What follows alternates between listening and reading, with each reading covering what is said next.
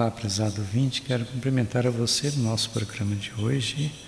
Hoje, dia 22 de março de 2020, quando, dentro da quaresma, estamos aí no quarto domingo da quaresma. E vivenciando então este quarto domingo, a liturgia traz o tom da alegria. O Cristo, luz que brilha em meio às nossas trevas, ele caminha conosco e nos conduz por caminhos seguros e iluminados. Ele é o nosso pastor. E a campanha da fraternidade deste ano nos propõe a compaixão, a ternura e o cuidado como exigências fundamentais da vida para relações sociais mais humanas. Então hoje a gente é chamado a celebrar tudo isto dentro da Eucaristia. Teu Senhor te fez mulher. E teu... Na primeira leitura hoje, 1 Samuel, capítulo 16, do primeiro e seguintes, nessa leitura a gente vê que Davi é ungido rei de Israel.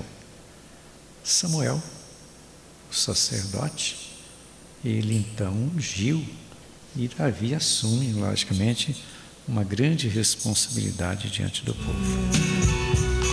Eu vou desvendar neste mar de... Depois, na segunda leitura, Efésios capítulo 5, do 8 ao 14, em que Paulo diz assim: Levanta-te dentre os mortos, e sobre ti Cristo resplandecerá. A leitura começa assim: Outrora eres trevas, mas agora sois luz no Senhor. Vivei como filhos da luz. E o filho da luz chama-se bondade, justiça, verdade. Então todos nós somos chamados a viver essas realidades.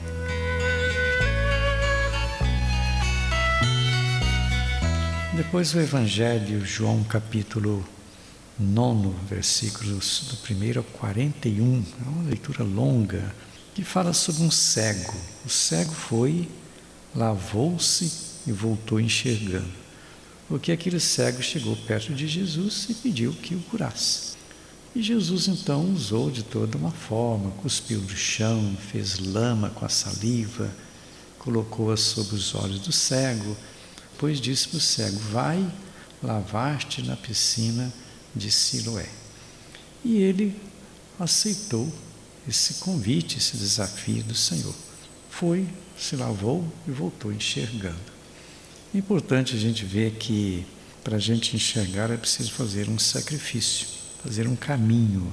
Enxergar as coisas de Deus é preciso passar por um caminho de humildade, de simplicidade, de abertura do coração. Pois é, quando Jesus e seus discípulos se depararam com um cego de nascença, tomam pontos de vista diversos. Os discípulos olham para trás, querem compreender qual foi a causa desta doença. E mais especificamente, de quem era a culpa. Rabi, quem pecou para que ele nascesse cego? Ou ele ou seus pais? Quem é que fez isto? Jesus, em contrapartida, olha para frente. No fundo, não se trata de uma questão de culpa no passado. A cegueira deste homem será uma ocasião no próximo futuro para que se manifestem nele as obras de Deus. Por meio deste homem, Jesus vai poder revelar-se como a luz do mundo, luz de todo ser humano como São João diz sobre Jesus no prólogo de seu Evangelho. Esta era a luz verdadeira que, vindo ao mundo, a todos ilumina. Como sempre, o Evangelho de João, há certa tensão entre o natural e o sobrenatural. O Evangelho funciona simultaneamente em dois níveis. Jesus dá pão para os, as, as multidões famintas, mas o pão que ele realmente pretende dar é aquele que desce do céu e dá vida para o mundo. Então a questão de Jesus é justamente mostrar o futuro, não o passado. O meu passado também não tenho tempo de esperar para ver a paz. Nós já estamos aí então nesse quarto domingo da quaresma, dentro desse clima que o Brasil está vivendo hoje, coronavírus e etc. Nós precisamos olhar para frente com toda a confiança, confiar na ação de Deus, confiar nas bênçãos de Deus.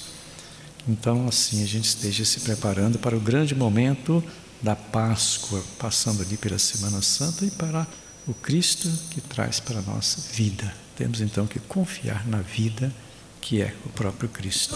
Jovem, Bom, a gente fica por aqui desejando para você as bênçãos de Deus em nome do Pai, do Filho e do Espírito Santo e até o próximo programa.